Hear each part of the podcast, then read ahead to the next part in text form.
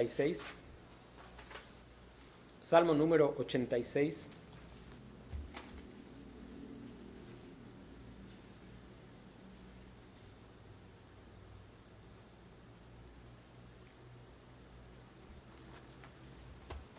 Dice la palabra de Dios, inclina, oh Jehová, tu oído y escúchame, porque estoy afligido y menesteroso.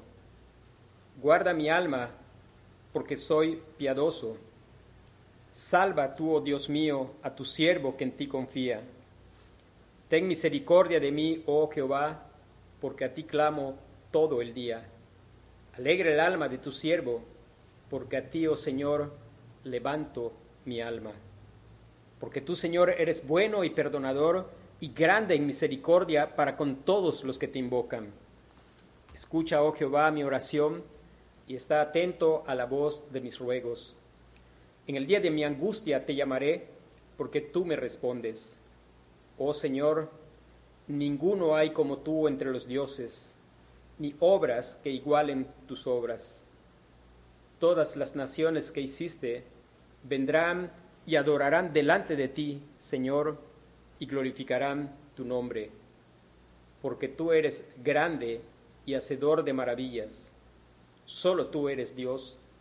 Enséñame, oh Jehová, tu camino, y caminaré yo en tu verdad. Afirma mi corazón para que tema tu nombre. Te alabaré, oh Jehová, Dios mío, con todo mi corazón. Glorificaré tu nombre para siempre, porque tu misericordia es grande para conmigo y has librado mi alma de las profundidades del Seol. Oh Dios, los soberbios se levantaron contra mí y conspiración de violentos han buscado mi vida, y no te pusieron delante de sí, mas tú, Señor, Dios misericordioso y clemente, lento para la ira y grande en misericordia y verdad. Mírame y ten misericordia de mí, da tu poder a tu siervo y guarda al hijo de tu sierva. Haz conmigo señal para bien y véanla los que me aborrecen y sean avergonzados porque tú, Jehová, me ayudaste y me consolaste. Amén. Vamos a orar antes de meditar la palabra.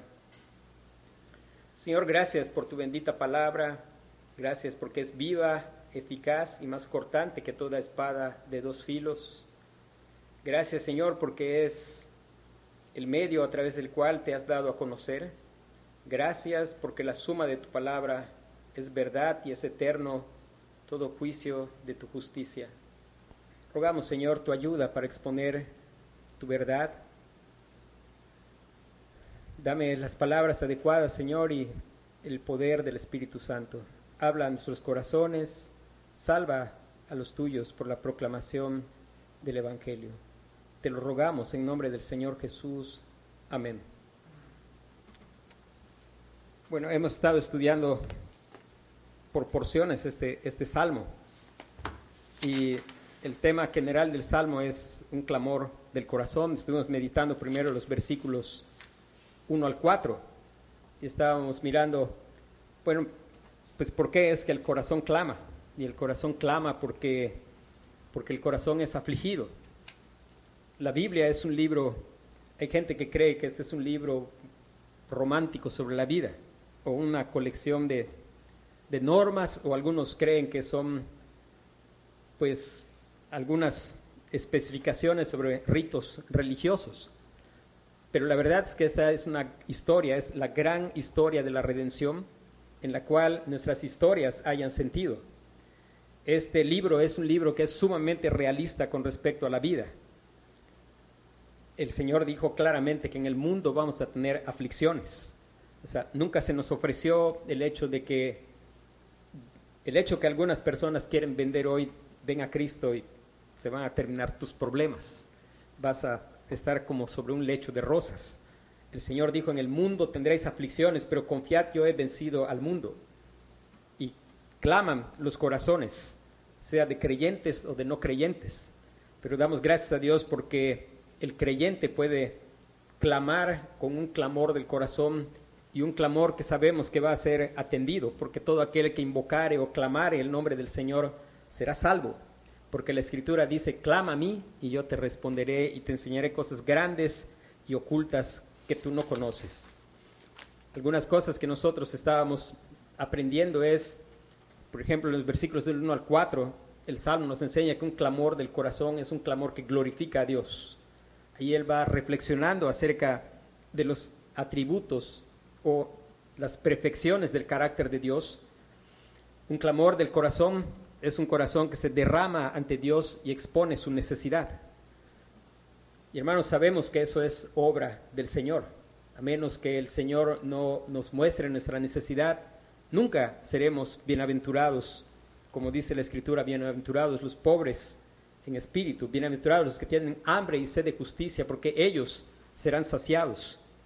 Un clamor del corazón es un clamor por salvación. Él clama que el Señor le salve. También estábamos mirando que un clamor del corazón es clama porque sabe que el único lugar, el corazón afligido del creyente, sabe que el único lugar donde puede hallar gozo es en el Señor y clama porque Dios alegre su corazón. Un clamor del corazón descansa en un continuo conocimiento experimental y real de Dios.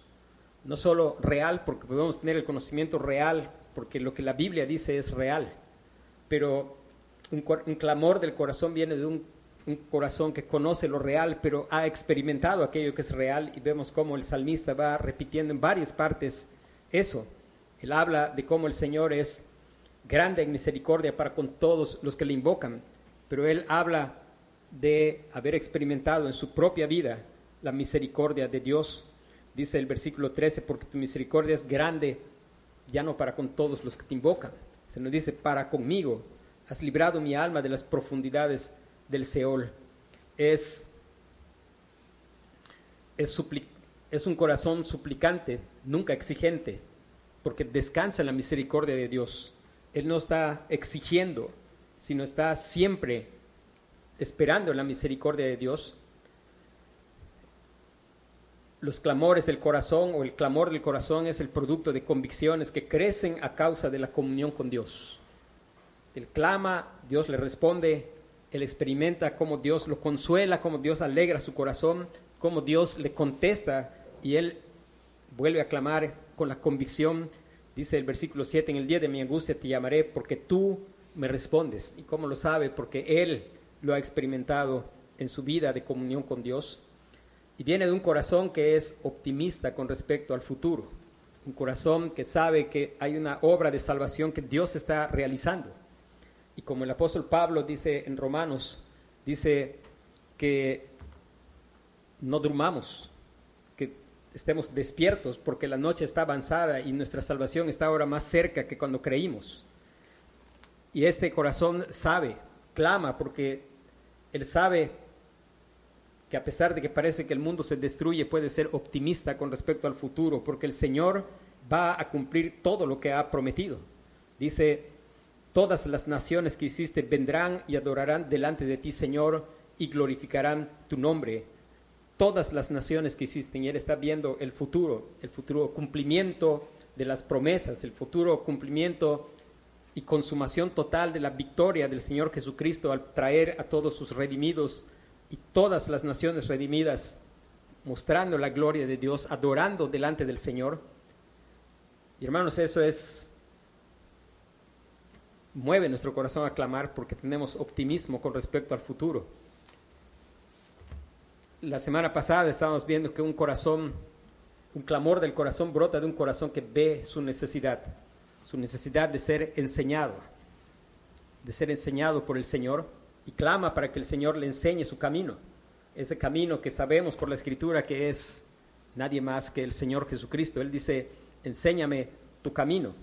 Dice, enséñame, oh Jehová, tu camino y caminaré yo en tu verdad y poder ver cómo el Señor responde a esa clase de oración y aquel al que clama al Señor para que le enseñe, el Señor le enseña.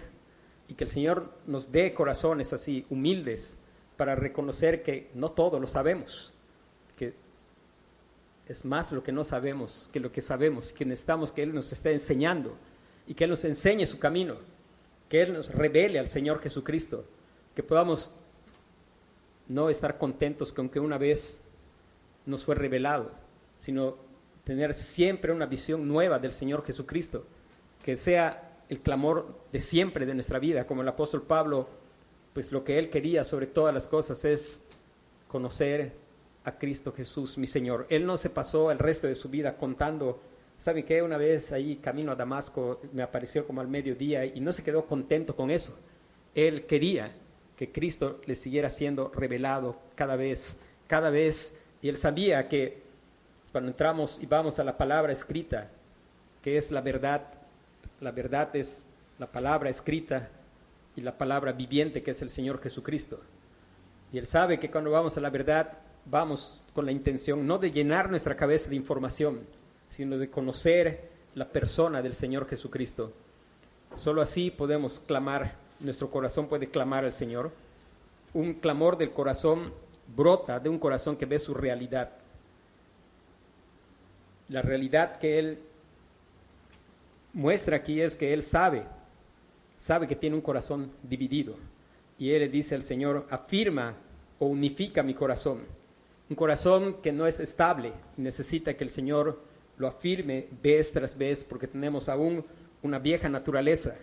Y Él clama porque sabe que la adoración verdadera solo puede ser si hay una obra sobrenatural del Señor que unifica nuestro corazón, porque si no, no le podemos adorar con todo nuestro corazón. Por eso Él dice, afirma mi corazón para que tema tu nombre. Y versículo 12, te alabaré, oh Jehová, Dios mío, con todo mi corazón y glorificaré tu nombre para siempre. Solo un clamor del corazón puede llevarnos a verdadera adoración, motivados por la experiencia personal de la misericordia de Dios en nuestra vida, porque valoramos la salvación del Señor.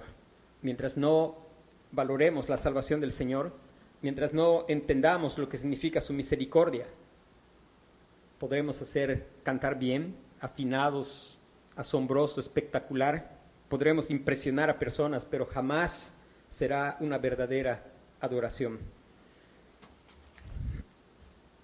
Veíamos, cerramos la semana pasada con el apóstol Pablo, esa era su experiencia.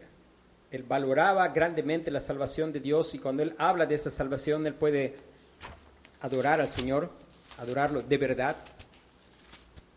Vimos el pasaje en primera de Timoteo, capítulo 1, versículos 12 al 17 del apóstol Pablo dice, doy gracias al que me fortaleció, a Cristo Jesús nuestro Señor, porque me tuvo por fiel poniéndome en el ministerio, habiendo yo sido antes blasfemo, perseguidor e injuriador, mas fui recibido a misericordia. Recuerde que está lleno de confianza en la misericordia de Dios el Salmo. Y él dice, porque fui recibido a misericordia, porque lo hice por ignorancia e incredulidad. Pero la gracia de nuestro Señor fue más abundante para con la fe y el amor que es en Cristo Jesús. Palabra fiel y digna de ser recibida por todos, que Cristo Jesús vino al mundo para salvar a los pecadores, de los cuales yo soy el primero. Pero por esto fui recibido a misericordia, para que Cristo, para que Jesucristo mostrase en mí primero toda su clemencia, para ejemplo de los que habrían de creer en Él para vida eterna. Y viene la adoración, una explosión de adoración. Por tanto, al Rey de los siglos, inmortal, invisible, al único y sabio Dios sea honor y gloria por los siglos de los siglos. Amén. Qué hermoso poder saber que la verdadera adoración solo puede venir de un corazón que clama al Señor, porque el Señor hace una obra sobrenatural, unifica su corazón y le ayuda a mirar quién es Él para que pueda valorar enormemente la misericordia de Dios. Y hoy vamos a meditar los versículos 14 hasta el versículo 17. Dice, oh Dios, los soberbios se levantaron contra mí y conspiración de violentos han buscado mi vida y no te pusieron delante de sí, mas tú, Señor, Dios misericordioso y clemente, lento para la ira y grande en misericordia y verdad, mírame y ten misericordia de mí Da poder a tu siervo y guarda al hijo de tu sierva. Haz conmigo señal para bien y vean a los que me aborrecen y sean avergonzados, porque tú, Jehová, me ayudaste y me consolaste. Recordemos que este es un salmo que tiene un doble cumplimiento en la vida de David, en la vida del Señor Jesucristo. Algunas cosas son aplicables a David, otras solamente al Señor Jesucristo, algunas solamente a nosotros, gracias a que el Señor llevó nuestro pecado, que el Señor es la misma expresión de la misericordia. Y hermanos, un clamor del corazón tiene una característica. Somos afligidos, pasamos angustias. El salmista, si usted mira los 17 versículos, está implicando, está... Eh, no menciona de manera específica qué es lo que lo aflige. Él habla de que hay aflicción, habla de que está necesitado, pero si usted se fija, él habla más abundantemente acerca de lo que Dios le ha revelado acerca de sí mismo, a través de la revelación, a través de su experiencia constante con el Señor. El Señor nos lleva a situaciones a través de las cuales Él quiere que nosotros podamos ver lo que hay en nuestro corazón y que podamos escuchar la verdad que nos ha sido revelada de quién es Dios en esta circunstancia, qué es lo relevante acerca del Señor en cada circunstancia que enfrentamos. Por ejemplo, quién es Dios cuando cuando estamos cansados, muy cansados, y de pronto nuestra esposa tiene alguna necesidad o algún deseo quién es, cuál es la verdad bíblica acerca de Dios en ese momento. Y la verdad bíblica es, tal vez nuestro corazón está engañando y diciendo que el descanso está en una buena limonada, en una hamaca y en un ventilador y un libro. Pero la verdad bíblica es, el descanso no está allí, el descanso está en el Señor Jesús. Él dice, venid a mí, los que estáis trabajados y cargados, y yo los voy a hacer descansar. ¿Quién es Cristo cuando estoy en esa condición? Él es él es aquel que ama a su esposa no hasta que se cansa, sino hasta la muerte y muerte de cruz. Y Dios nos va trayendo en circunstancias, pero note que la palabra de Dios ha obrado en el corazón del salmista, porque en 17 versículos no menciona la causa de su aflicción, sino solo en un versículo. Eso quiere decir que un corazón que clama al Señor, o un clamor del corazón hacia el Señor, es un corazón que no se centra en sus circunstancias. Este pasaje no está lleno de quejas. El salmo no está lleno de quejas ni mencionando a personas una vez, otra vez y otra vez y otra vez. Si usted mira un solo versículo, describe cuáles son las circunstancias difíciles que afligían su corazón. Uno de 17 versículos. Solo en ese versículo él está mencionando sus circunstancias. ¿Y cuáles son esas circunstancias? esa circunstancia es, uno, soberbios contra mí. Los soberbios se levantaron contra mí, dice el versículo 14, la primera frase. Oh Dios, los soberbios se levantaron contra mí. Esa era su primera circunstancia y es en 17 versículos la primera vez que lo, que lo menciona. Él está clamando al Señor, está clamando por ser consolado, por, por gozo, por salvación. Él está clamando al Señor porque el Señor lo libre de su angustia. Y está constantemente reflexionando en Dios. Él está adorando al Señor. Él está hablando desde la primera frase cuando dice, inclina, oh Jehová, tu oído. Y va a hablar de que el Señor es bueno, el Señor es grande en misericordia, el Señor es, no hay otro como Él, solo Él hace obras maravillosas, solo tú eres Dios. Es, eso es lo que está en el centro de su, de su clamor, es, no es las circunstancias. Esas circunstancias son, prácticamente las menciona ahí, soberbios contra mí, y la segunda circunstancia es, pues no son otras personas, sino los mismos soberbios que estaban conspirando contra él o haciendo planes contra él, buscando su vida para quitarle la vida. En verdad, la circunstancia era una circunstancia difícil. Y note la última frase del versículo 14, y no te pusieron delante de sí, y no te pusieron delante de sí. ¿Quiénes fueron los enemigos de David? Los enemigos de David, nosotros pudiéramos hacer una lista y un primer enemigo fue Saúl. Saúl tenía una responsabilidad porque era rey de Israel. Todo rey de Israel debía escribir de la ley que se le había dado a Moisés un libro con su propia mano, porque debía conocer la palabra de Dios. Y Saúl conocía al Señor. ¿Quiénes otros fueron enemigos de David? Si bien él tuvo enemigos que fueron paganos, varios de sus enemigos, y uno que intentó matarlo fue Saúl, después otro fue su propio hijo, y hubo otros dentro del ejército que fueron enemigos del rey David, pero hay algo que tenían en común todos ellos. Ellos tenían conocimiento de la palabra de Dios.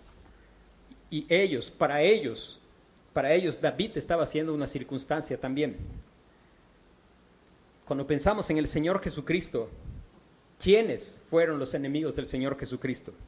Los enemigos del Señor Jesucristo eran campeones de la ley, eran los escribas y los fariseos, eran los que conocían los detalles de la palabra.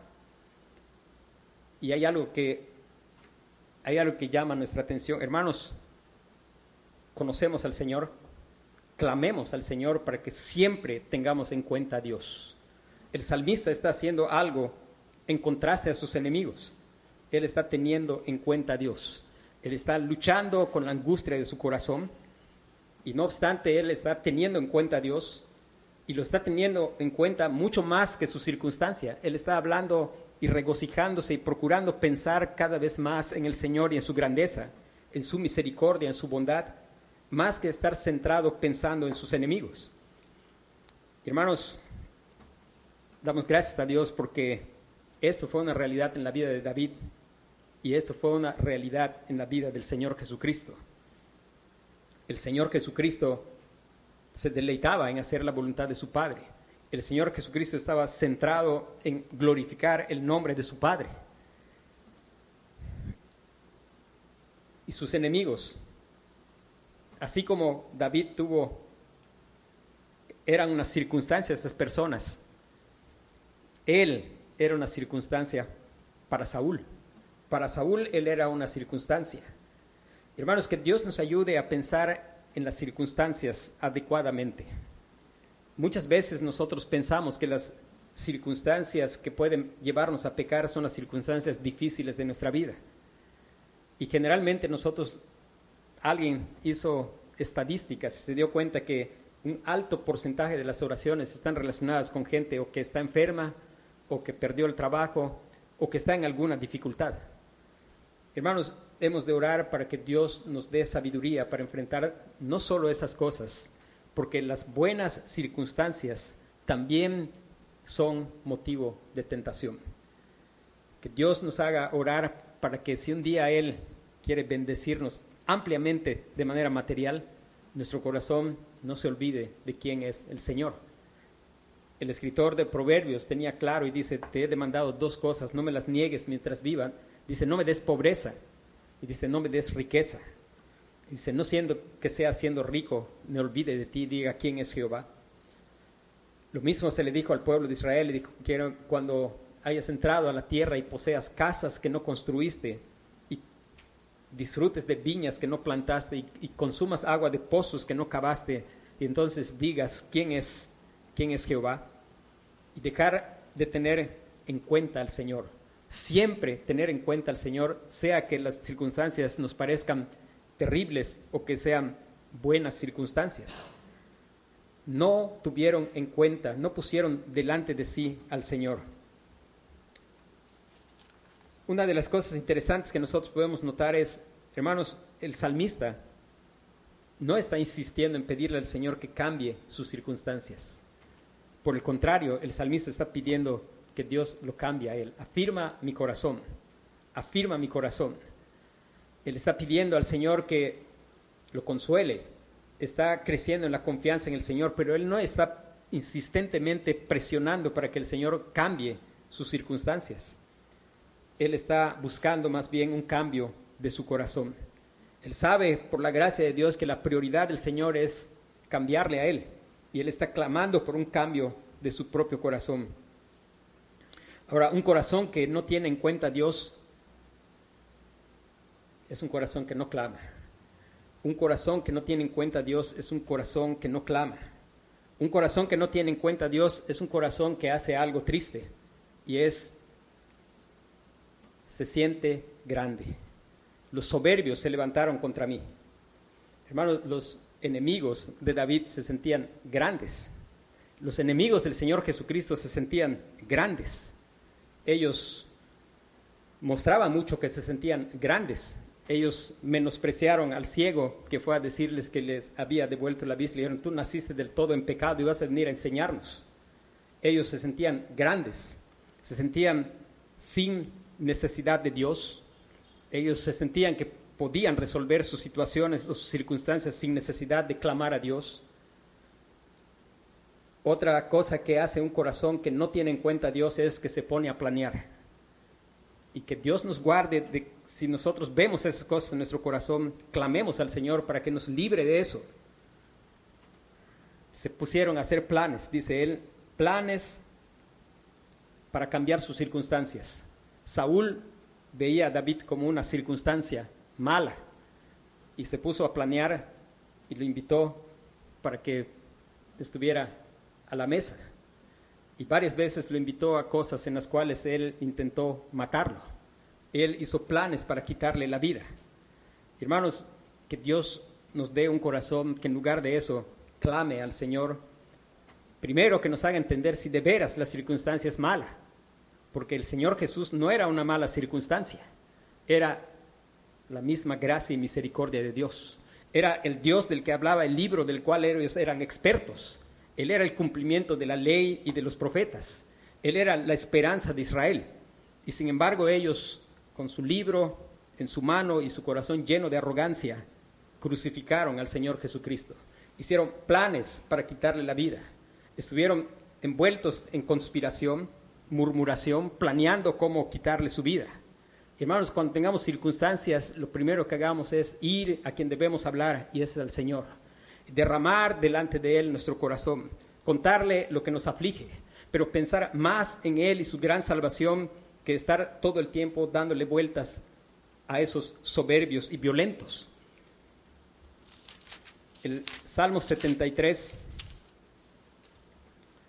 habla de soberbios y violentos y que son personas como eran los escribas y los fariseos, porque sabían del Dios verdadero. Dice el versículo 6, los ojos, dice, por tanto la soberbia los coronas, se cubren de vestido de violencia, los ojos se les saltan de gordura, logran con creces los antojos del corazón, se mofan y hablan con maldad de hacer violencia, hablan con altanería, ponen su boca contra el cielo y su lengua pasea la tierra. Después el versículo 11 dice, ¿y cómo sabe Dios y hay conocimiento en el Altísimo? esos impíos, soberbios, están pensando que hay cosas que se pueden esconder de Dios. hermanos, en verdad debe ser un clamor de nuestro corazón. Algo que estábamos viendo la semana pasada es que el clamor del corazón viene porque conoce su necesidad y conoce su necesidad porque conoce al Señor. Y es hermoso ver el Salmo 19. El Salmo 19 habla, dice, el salmista le ha dicho al Señor, enséñame tu camino y andaré yo en tu verdad. Y habíamos estudiado que la verdad es la palabra revelada y el Señor Jesucristo, y que vamos a la palabra revelada no para llenar la cabeza de información, sino para conocer a Cristo. Porque si no nos va a pasar lo mismo. Ellos estaban llenos de información en su cabeza, pero vino aquel de quien hablaba y no lo conocieron y lo crucificaron. Pero cuando nosotros vamos a la palabra, dice el versículo 11 del capítulo del Salmo 19, dice, hablando de la palabra de Dios, desde el versículo 9 dice, el temor de Jehová es limpio que permanece para siempre, los juicios de verdad son todos justos, deseables son más que el oro y más que mucho oro afinado, y dulce más que miel que la que destila del panal. Está hablando de la verdad de Dios.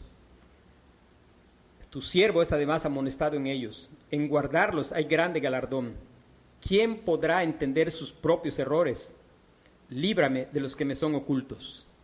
Y versículo 14, 13 dice, preserva a tu siervo de las soberbias, que no se enseñoreen de mí, entonces seré íntegro y estaré limpio de gran rebelión.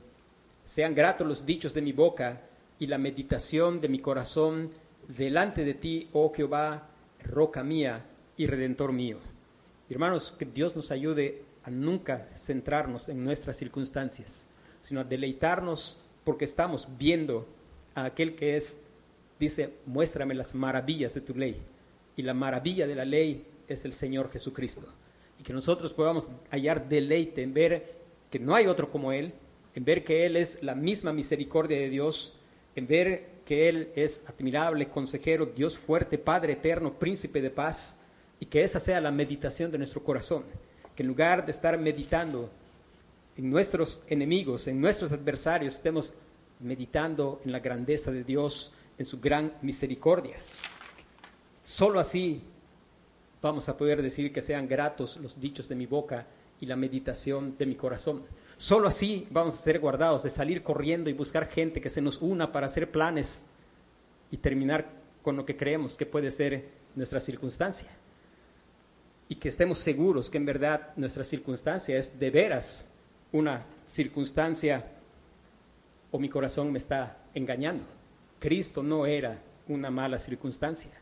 David no era una mala circunstancia para Saúl, pero su corazón engañoso y perverso los llevó a Saúl a intentar matar a David y a los escribas y fariseos a matar al Señor Jesucristo. Ahora, esto nos permite hacer algo.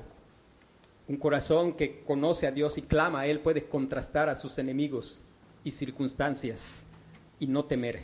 Mire lo que hace el salmista. Yo les estaba diciendo hace un rato que en un solo versículo habla de su circunstancia, en uno solo. Y si usted mira dónde está ese versículo, está en un sándwich. El versículo 13 habla de la misericordia, porque tu misericordia es grande para conmigo y has librado mi alma de las profundidades del Seol. Ellos buscan quitarme mi vida, pero tu misericordia es grande y nunca me van a poder quitar la vida. Aunque me quiten la vida física, jamás me van a poder quitar la verdadera vida. Y en el versículo 15, mas tú, Señor Dios, misericordioso y clemente. hermanos, cuando miremos al enemigo soberbio, que se siente grande, poderoso, que siente que tiene poder y recursos para destruirnos, reflexionemos en Dios. Él es misericordioso y clemente.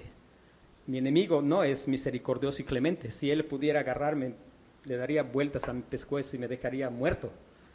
Quizá es más fuerte que yo físicamente, quizá más inteligente, quizá más astuto, pero el salmista puede contrastar y eso quita el temor de su corazón, porque él sabe que aunque los enemigos sean fuertes, aunque sus enemigos sean sin misericordia, note que ellos están buscando destruir su vida. ¿Por qué? Porque se han puesto como jueces y no tienen misericordia. Pero el Señor, ¿por qué nosotros estamos vivos? Porque nunca decayeron tus misericordias. Nuevas son cada mañana. Nosotros y el resto de la humanidad deberíamos estar todos consumidos por Dios, pero seguimos vivos. ¿Por qué? Aunque nosotros pudiéramos matarnos unos a otros, porque el ser humano no es misericordioso, pero Dios es rico en misericordia. Y aunque miramos a ese enemigo que se siente grande, lo miramos sin misericordia, podemos contrastar y ver el Señor, ese como no hay otro como Él, solo tú, ese que solo es Dios, ese que hace maravillas, que hace obras poderosas, ese es misericordioso y es lento para la ira. Aunque mi enemigo es bien iracundo, mi Dios es lento para la ira, es lento para la ira y es grande en misericordia. Y note cómo va reflexionando y exaltando y gozándose, aunque mi enemigo no tiene nada de misericordia y si pudiera agarrarme me destruiría. Recuerde cómo Saúl agarró e intentó clavarlo en la pared sin misericordia. Damos gracias a Dios porque los hijos de Dios son como su padre. Dice el Señor Jesús, ellos le dicen que son hijos de Dios, dicen, no, ustedes son hijos de su padre el diablo, porque ustedes quieren hacer como su padre, él ha sido homicida, ustedes quieren matarme.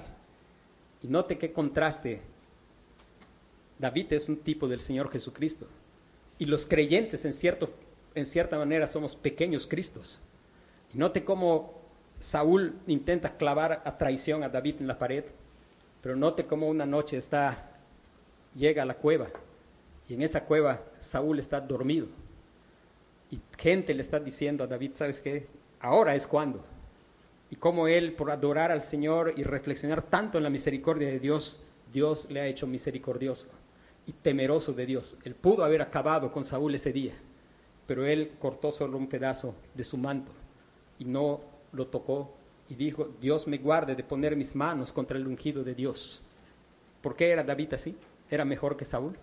No, era la misericordia y la gracia de Dios que lo estaba transformando y él se parecía cada vez más a Dios.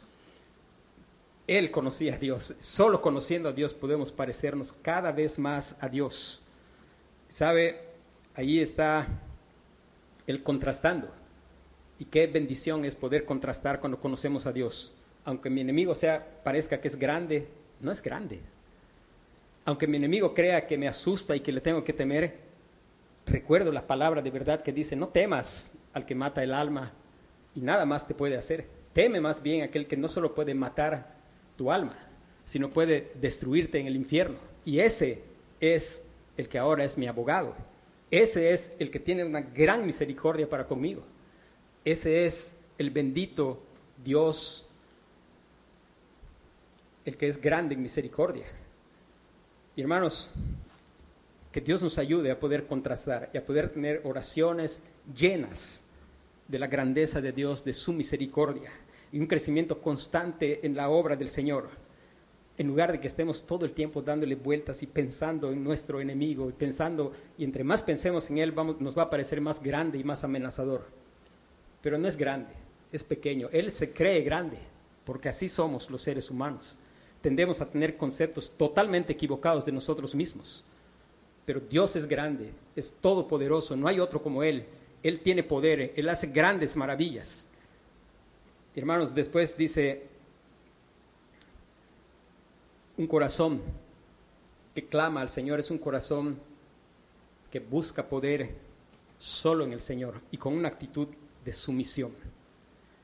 Dice, mírame y ten misericordia de mí, da tu poder a tu siervo y guarda al hijo de tu sierva. Nacer como hijo de sierva significa ser siempre siervo. Y él se mira como nadie más que un siervo. Un siervo. Y qué privilegio. Fue el privilegio del cual el apóstol Pablo decía que él era siervo de Jesucristo. Pero él busca poder en el Señor. Aunque los enemigos son poderosos y tal vez los enemigos planean y se juntan y piensan que entre más sean, más poder van a tener. El corazón que conoce al Señor y clama a Él solo va al Señor a buscar poder y clama al Señor buscando poder solo en el Señor. Y vamos a reflexionar a dónde buscamos poder. ¿En qué está nuestra seguridad?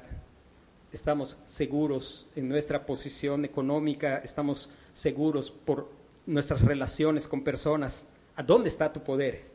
Que nuestro poder sea solo el que buscamos en el Señor, que Él sea nuestra fuente de poder nuestra fuente de poder para enfrentar dificultades, para enfrentar enemigos, nuestra fuente de poder para luchar contra el pecado. En Él hay poder, quiere ser salvo de toda maldad, tan solo hay poder, hay poder en Jesús. Hay poder sin igual poder en la sangre que Él vertió. Y no hay otro lugar donde haya poder. Si nosotros buscamos poder en algún otro lugar, pues sencillamente no sabemos que solo Él es Dios, que no hay otro como Él Hermanos, que Dios nos dé un corazón así, un corazón que busca el poder en el Señor. Luego dice, sabe que todo obra para su bien. Versículo 17, haz conmigo señal para bien. Haz conmigo señal para bien. Y véanla los que me aborrecen y sean avergonzados, porque tú, Jehová, me ayudaste y me consolaste. Hermanos, damos gracias a Dios por algo. Estábamos hablando ahorita de los enemigos y la misericordia. Algo que no debemos olvidar es, David experimentó misericordia y él sabía que prefería tratar con Dios que con sus enemigos. Lo sabía con claridad. Lo que va a terminar en el último pasaje es posible por una razón. ¿Y sabe cuál es la razón? Cristo. De Cristo no hubo misericordia. Él llevó, para Él hubo ira. Él tuvo misericordia de nosotros y ocupó nuestro lugar. Pero el Padre actuó sin misericordia para con su Hijo. El Padre no detuvo a esas personas que mostramos, y digo mostramos porque no solo fueron los que estuvieron en ese momento, todos nosotros matamos al Señor Jesucristo. Todos nosotros estábamos con soberbia y levantados y conspiramos, hablamos, alguna vez hablamos de cómo nos molestaba el Evangelio verdadero y de él no hubo misericordia. Todo el juicio que debía caer sobre nosotros cayó sobre él en la cruz del Calvario. Él ocupó nuestro lugar. Y por causa de que él ocupó nuestro lugar y para él no hubo misericordia, esa misericordia que hay para, hubo para David y que hay para su pueblo hoy, fue porque para él no hubo misericordia. Él bebió la copa de la ira de Dios. Él ocupó nuestro lugar. Él experimentó la totalidad de la ira de Dios. Olas de ira pasaron sobre él. Y hermanos, por eso nosotros podemos experimentar que el Señor haga, haz señal, haz conmigo señal para bien. Note que no ha pedido que Dios borre a sus enemigos, que Dios los muela y los destruya.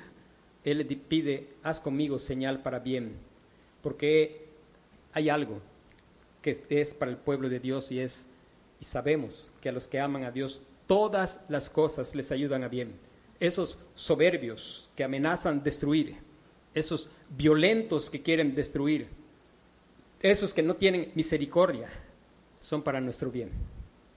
Son para nuestro bien. Y sabemos que a los que aman a Dios todas las cosas les ayudan a bien. Dice una traducción de este versículo dice, dame una prueba de tu bondad para que sean avergonzados los que me odian al ver que tú, Señor, me ayudas y me consuelas. Dame una prueba de tu bondad. Hermanos, a nosotros se nos ha dado una prueba de su bondad. Cristo es la prueba de su bondad. Cristo que resucitó de los muertos, que pagó, que vivió lo que nosotros no podemos vivir. Cristo que murió sin que hubiera misericordia para Él por causa nuestra, para que hubiera misericordia para nosotros. Cristo que se levantó de entre los muertos y hoy está sentado a la diestra del Padre. Él es la señal para bien. Hermanos, esa señal para bien consiste en algo. Cristo en nosotros es la esperanza de gloria. Y a lo largo de los siglos, los enemigos del pueblo de Dios han sido avergonzados. Sin embargo, son tan orgullosos que solo si Dios los quebranta pueden ser quebrantados. Un día predicó Esteban pagó su sermón con su vida.